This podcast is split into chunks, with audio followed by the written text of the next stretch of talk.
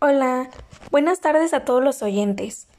Mi nombre es Brendes Brady Ramírez Hernández, estudiante de la licenciatura en Psicología en el Centro Universitario Hidalguense. Hoy sábado, 20 de marzo del año 2021, les platicaré un poco acerca de la comunicación persuasiva. Antes de comenzar, no puede faltar una gran frase de William Shakespeare que a mí particularmente me parece muy significativa. Me siento feliz. ¿Sabes por qué? Porque no espero nada de nadie. Esperar siempre duele. Los problemas no son eternos, siempre tienen solución. Lo único que no se resuelve es la muerte. La vida es corta, por eso ámala, sé feliz y siempre sonríe. Solo vive intensamente. Antes de hablar, escucha. Antes de escribir, piensa. Antes de herir, siente. Antes de rendirte, intenta. Antes de morir, vive. William Shakespeare. Después de hacer mención a este increíble dramaturgo y poeta inglés, daremos inicio con el tema de hoy. Me gustaría que para empezar analicen la palabra persuadir. Sí, se nos vienen diferentes conceptos, ideas o quizá recuerdos, pues hoy les daré una idea más concreta de lo que es la comunicación persuasiva esperando esta información sea de su agrado e interés.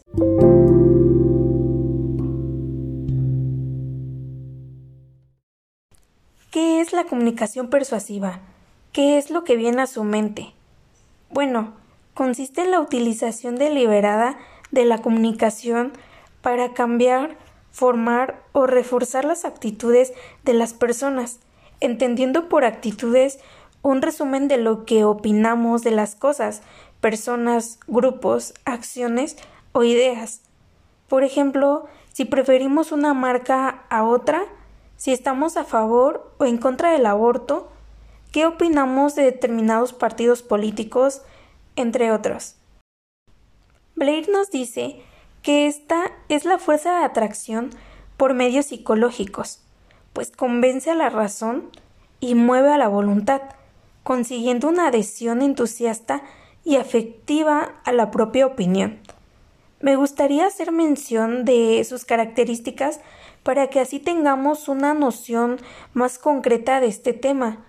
La primera es que debe existir una comunicación intencional con el objetivo de influir o controlar a nuestro oyente.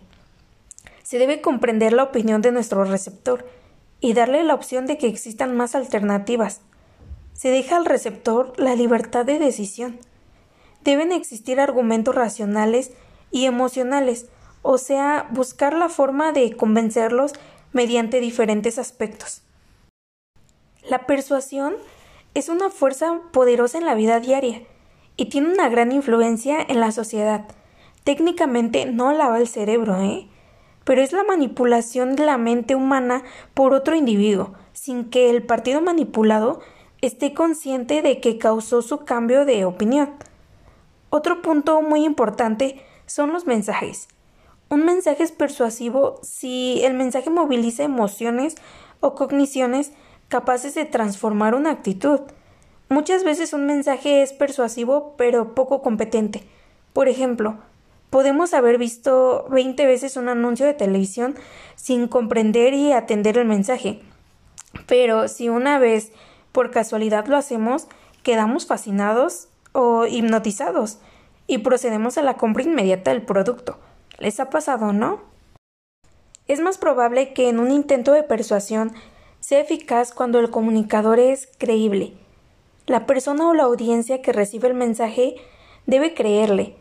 Esta confianza puede depender de las aptitudes del comunicador y de sus logros pasados.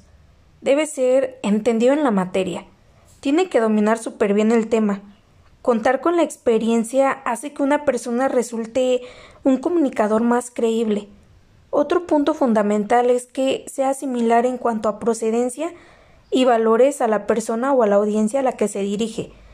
Al ser de más cosas iguales, las cosas tienen más posibilidad de ser persuadidas por aquellos que ven como similares a sí mismos, ya sea en cuanto a edad, antecedentes culturales, estilo de vida, entre otras características.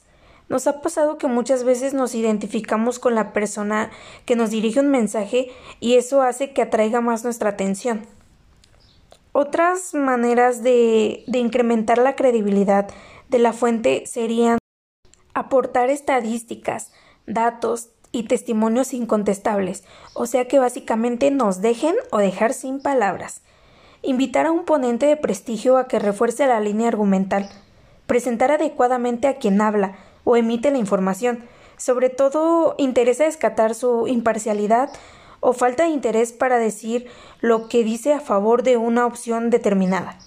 La fuente de información más creíble es aquella que habla en contra de sus propios intereses.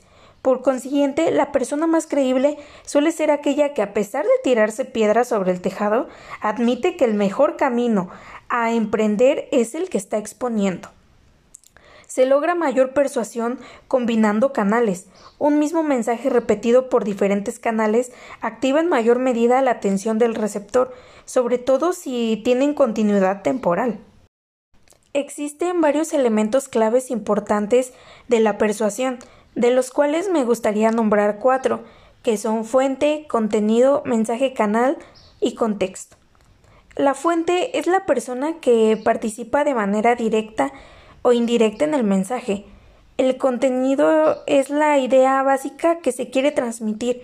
Debe definir claramente qué se ofrece y por qué se ofrece. El mensaje o canal es el contenido de la comunicación. El contexto es un conjunto de circunstancias en que se produce el mensaje, lugar y tiempo, cultura del emisor y receptor que permite su correcta comprensión.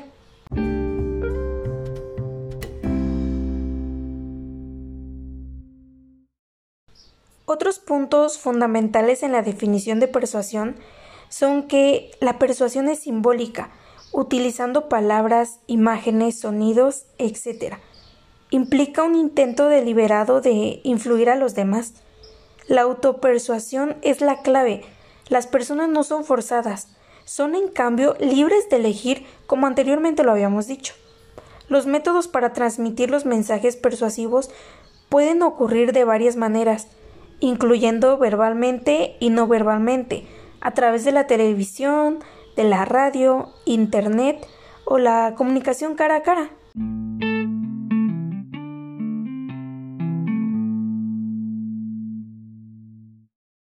Una pregunta que muchos suelen hacerse es esta. ¿Es la persuasión una habilidad que puedes adquirir? La persuasión como la determinación o el carisma es una habilidad suave para muchas personas, a algunos se nos puede dar de una manera más fácil que a otros, puede ser un rasgo de personalidad innato.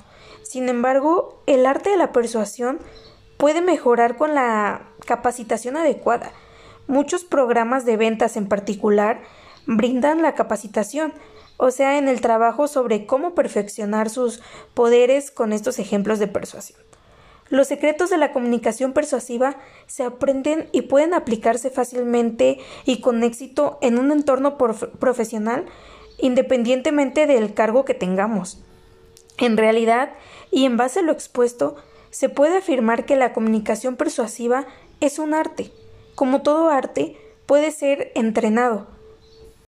Al menos no está de más tener cierto control sobre ello y hacer un buen uso de esta habilidad tan necesaria. Sin la comunicación persuasiva no existe liderazgo, ni podrían salir adelante proyectos importantes, ni se podrían frenar las ideas que hacen daño. Antes de despedirme, me gustaría cerrar con una frase más. Esta es de Aristóteles, y dice así El loco me expone sus razones, el cuerpo me persuade con las mías propias. Básicamente, esto sería todo. De antemano, muchas gracias por su atención a este podcast a esta breve información. Espero haya sido de su agrado e interés. Linda tarde.